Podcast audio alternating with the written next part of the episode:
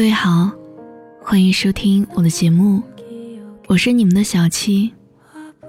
收听更多节目，你可以在微信公众号中搜索“一朵小七”，就可以找到我。今天要分享的文章来自顾虚。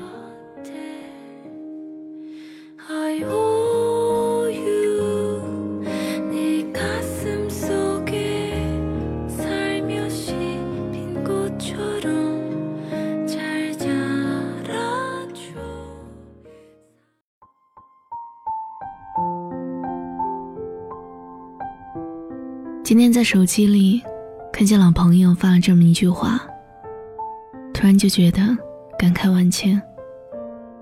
如果你一贫如洗，我就是你最后一件行李。其实我们都知道，无论事业或者爱情成功，不是一个人的常态，失败才是。就像我自己。总是会被突如其来的小事绊住前进的步伐，而这些让人难过的事情，很多时候都不是什么大不了的事儿，所以往往不被感同身受。比如，今天同事的工作量比你轻松很多；比如上一次侥幸通过的文案，这一次做了同类型的被打回。没有缘由的，你就会觉得今天万事不顺。从来没有想过，这是曾经的你自己埋下的伏笔。其实这些事的发生，就是因为前几天包子店的老板娘听到了准备减肥的你在门口抱怨豆浆太甜了，所以这一次少放了糖。前两天同事加班到深夜。没有跟你抱怨，你就以为老板偏心了。上一次文案通过，是因为经理临时帮你修改了不少。你也不知道，你在心里喊着不公平，可身体没有做出任何改变。不过，你知道吗？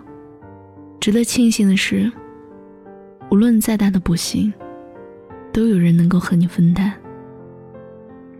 说这句话的是老朋友于小姐，我的大学舍友，她的男朋友海先生最近被公司辞退了，整个人状态十分低迷。海先生和于小姐两个人相爱相杀，都是暴脾气，吵起架来就是翻天覆地、七零八落。上次我们几个老同学聚了个小会。吃了晚饭，去 KTV 唱歌的路上，遇到了海先生的女同事。两个人停了一会儿，在路边聊天。结果接下来的一晚上，于小姐脸色很难看。可惜海先生总是过于迟钝，散伙的时候都没有发现于小姐早已经打车回家了，反而一脸茫然的找了又找。结果那天晚上。两个人在家里吵了一架。于小姐就像逃难一样来到我家。开门的时候，她穿着晚上出门的时候穿的衣服，但是左边半身都被泼湿了，隐隐散发出酒香的味道。于小姐告诉我，海先生说他无理取闹，吵着吵着就和以前一样，突然砸起了东西。自己这一身湿，是被砸碎的水桶，还有碎掉的白酒给溅的。我叹了一口气，领他到家里洗洗。这好像是第四次，于小姐因为吵架出走。每次海先生都是气不过，或者实在吵不赢于小姐，才会砸东西来消气。身为于小姐的舍友。对于他的脾气，我是有多领教的。他是一个销售人员，牙尖嘴利，吵起架来，平常人根本不是对手，更不要说老实憨厚的海先生了。说到这里，想起当初两个人谈恋爱的时候，还是于小姐追的海先生。凭借那一张能说会道的嘴，还有体贴温柔的样子，最后也是手到擒来。只是我们都知道，感情一开始的时候，都是热烈且甜美的。随着时间的推移和消耗殆尽的热情，两个人终归会迎来磨合期。所以也不太确定从什么时候开始，于小姐没有以前体贴的样子，反而变得有些刻薄。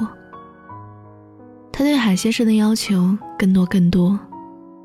而海先生，从最开始的顺应，到现在反抗，也有了不小变化。我一直觉得，爱情里最重要的，不是两个人经历过怎样美好的风花雪月，而应该是，在巨大磨难面前，坚定的不离不弃。有人问，为什么海先生能够容忍这样的于小姐？为什么两个人要吵架？也不干脆分手。可其实，这就是他们的爱情，用两个人最本真的样子试探过彼此的底线。即便真的厌烦到无以复加，真的在吵闹的时候有仇恨感，可从来也没有谁提过分手。用海先生的话来说，没有第二个女人会在他事业、人生都失败的时候。还不离不弃的鼓励他，支持他，并且把自己所有的一切都给他，让他重新开始。用于小姐的话来说，没有第二个人被他这么贬低损骂，还可以在第二天来示弱道歉。即便真的是他自己无理取闹，海先生需要于小姐无条件信任和支持。于小姐是爱海先生的包容和宽厚，这是一种各取所需，并且能够和谐相处的爱情。他们所经历的磨难，都是为了修成正果。前一段时间，海先生因为工作被辞退，到处找人喝酒。我们几个老朋友又聚了一圈，喝到最后，海先生眼含泪水，充满了不甘和心酸。眼看就要崩溃了，我只好打电话把在加班的于小姐叫了出来。不过我没有想到的是，于小姐才是让泪水决堤的最后一道围墙。还没有加班完的于小姐穿着工作装就赶了过来，脸上虽然打了淡妆，可是很明显憔悴了不少。从海先生没有工作到现在已经半个多月了，于小姐除了正常上班养家，还要照顾宿醉的男人，可想而知有多辛苦。那一天，我和于小姐抬着海先生回家，一进家门口，海先生突然抱着于小姐大哭起来，他口齿不清的含糊道。我简直就是一个废物，对你不好，工作也做不好，我配不上你。没关系，没有关系，你对我最好了，我们会找到新工作的。醉得迷迷糊糊的海先生，不停重复一句话，照顾他的于小姐也不停回应着。这似乎让我看到了爱情真正的面貌。海先生睡了以后，于小姐告诉我，她最近每次喝多了回到家里都会说胡话。神奇的是，在外头无论多醉多难受，总是一声不吭。说罢，他又苦笑着皱了皱眉头。大抵这就是所谓美好的负担吧。我想，这就是爱情。是我狼狈不堪的时候，还能忍住只在你面前出丑；是我失落无助的时候，最害怕连累到你。不过，我总觉得，只要你遇到这样坚贞的爱情，就能够被他们的勇气所鼓舞。因为我们处在这个速食爱情的时代里，需要这样稳妥又平凡的爱情来作为强心剂，就好像两块钱的矿泉水和八块钱的功能饮料，最后能够坚持一生的，我相信还是前者。希望将来的某一天，你也会遇到这样一个人，不嫌弃你一贫如洗的样子，愿意当你人生道路上不离不弃的行李，不让你孤独行走。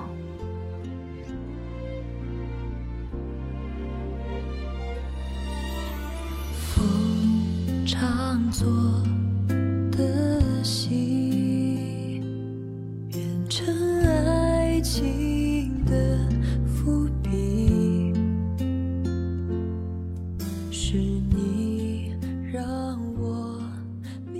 感谢收听本期节目，我是七情姑娘。